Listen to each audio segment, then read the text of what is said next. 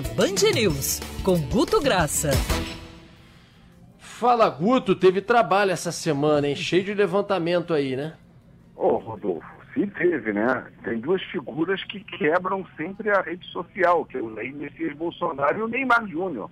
Os dois, quando fazem qualquer coisa, fazem um rebuliço além dos seguidores. Eles conseguem sempre fazer um, um, um barulho de ataque e defesa e serem algo de meme e, tudo nesse sentido, né? É, é natural. Que a gente não tem como deixar de falar aqui no Rio, não tem jeito, é o leite moça. E o que, que é falar do leite moça? Eu não vou emitir juízo de valor, o que tem de certo e errado, não é, como isso chegou aonde chegou no volume que a gente vai conversar lá, que foi o assunto mais memeal de 2021, ou seja, é. algo que gerou mais memes que tudo que a gente possa ter pensado ainda nesse ano, o ano começou quente, ganhou o assunto memeal de 2021 agora no, no Brasil. Vamos lá. Deixa eu só contextualizar para o ouvinte que não, não acompanhou, né? Uma reportagem do site Metrópolis colocou o gasto do governo em 2020 de 1,8 bi, né, bilhão em alimentos pelo governo, um aumento de 20% frente ao ano anterior. Só que dentro desses gastos, alguns gastos supérfluos, como por exemplo, comprar é, vinho, mais 2 milhões em vinho do governo, tá? Do governo federal, e 15 milhões de reais em leite condensado. O Guto falou leite moça, né? Leite moça, muita gente fala também, né? Uma marca, é o tal leite condensado, 15 milhões. E óbvio que as pessoas, os memes as pessoas, inclusive deputados, tem um monte de gente indo pra cima do Bolsonaro para cobrar porque é o governo e o Bolsonaro já falou algumas vezes que ele gosta de pão com leite condensado e por aí vai. É óbvio, gente. Primeiro é o seguinte: vamos colocar aqui a bola no chão. É óbvio que não se gastou 15 milhões de reais de leite condensado para o Bolsonaro no ano de 2020. É óbvio que aí tem leite condensado para o governo produzir pudim para não sei o que lá, encontro para não sei das quantas, uma outra sobremesa do não sei o que, o bolo do não sei o que, não sei o que lá. É óbvio que tem e de outros que não apenas para o governo. Mas, de qualquer maneira, mostra no ano de pandemia um aumento do gasto com alimentos e também com gastos supérfluos, como leite condensado, vinho, etc, etc. E um governo que sempre teve um discurso de combate à gastança, de combate a privilégios, de combate, inclusive, a esse tipo de postura de político que gasta pra caramba e etc., que é, es, é, esbanja e tal, é óbvio que quando vem uma notícia como essa, a pancada vem em cima ainda mais forte. E foi o que aconteceu e bombou nas redes sociais, né, Guto? Bombou, ele foi explodindo no Twitter. Ontem, no Rio de Janeiro, foi o assunto político mais comentado. E entre as 11, 11 horas da, da manhã e 18, o assunto conseguiu superar, Rodolfo, o Covid em número de interações, de engajamento. Ou seja, isso foi um assunto que chegou explodindo. A base Bolsonaro, que é sempre muito reativa nos primeiros momentos, já recebeu o assunto quase que tirando sarro.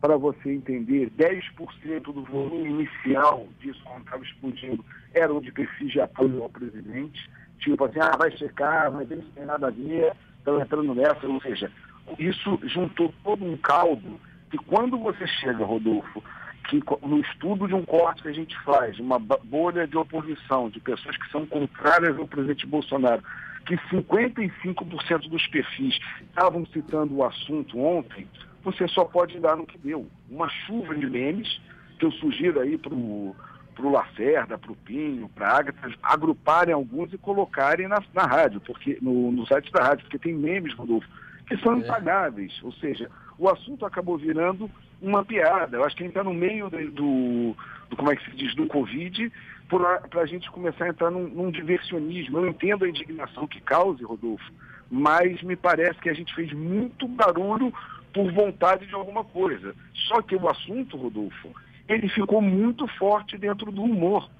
65% do postado, por mais que tivesse indignação, foi um assunto que dominou uma pauta quase que substituindo o programa de humor.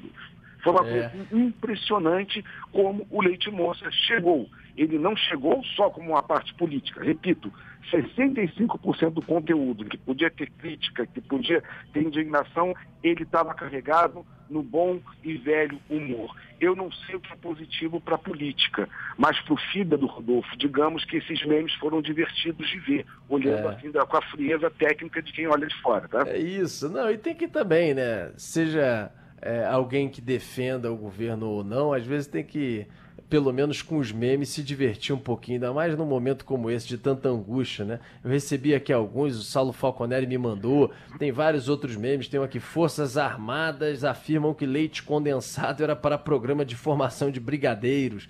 Enfim, por aí vai, tem uma galera é, compartilhando com a gente um monte desses memes que, enfim, esses memes que vieram à tona ontem, como sempre acontece, né? Quando um assunto como esse polêmico e quando envolve figuras como, por exemplo, o Bolsonaro, que tem uma força em rede, para o bem ou para o mal, tem uma força em rede monstruosa. Agora, tem um outro assunto que você levantou também, que eu não sei se você tem aí porcentagens, enfim, mas que movimentou rede social, né? Agora, Rodolfo, só para concluir o outro, e às vezes você chega e comenta isso, dizendo, cara, essas compras não devem ser tudo para o Bolsonaro. Aí alguém comenta, você já está defendendo o governo? Fala, não, estou defendendo o bom senso de quem faz a mínima conta. Olha a é. quantidade é. de leite condensado. Mas, enfim, ou seja, até isso, Rodolfo, tenta arrumar uma treta que não tem. Sobre a água, Rodolfo, é, o que, que a gente fez? A gente tem que lembrar que a gente tem uma memória às vezes meio curta, né? A gente esqueceu o óleo nas praias, tem um ano, e a gente esqueceu, aceitou que não sabemos do que se trata. A, uhum. a SEBRAE, a gente só não esquece, Rodolfo, porque ela volta e se supera. Em que sentido? Semana passada, chuva total de, de, de reclamação no Rio de Janeiro sobre água, de, de abastecimento regular e cheiro. A gente chega hoje, depois da solução do problema, Rodolfo, a gente tem alguns bairros que a gente vê em rede muita reclamação. Por exemplo, Zona Sul, reclamação de Botafogo, irregularidades de abastecimento e de cheiro da água.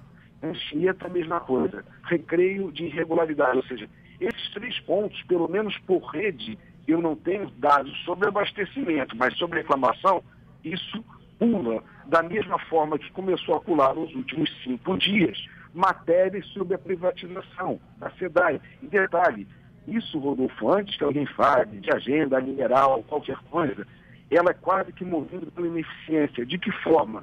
Ano passado, quando teve o problema da SEDAI, esse tipo de matéria sobre privatização da SEDAI, ele vem na pauta de forma natural. E agora, quando aparece um problema desse, o mesmo comportamento que a gente viu em janeiro do ano passado matérias corporativas, privatização, etc. e tal, permeando tudo. Ou seja, o que turbina isso não é um império do mal, é talvez a própria, o próprio erro da empresa é que faz com que esse tipo de assunto venha para uma pauta, né, Rodolfo? Não tem alguém claro. postando num, tipo numa sala fechada o que está pensando em fazer contra a SEDAI nesse sentido. Ou seja, mas isso é um assunto que aparece toda vez no momento que a SEDAI dá uma pisada de bola.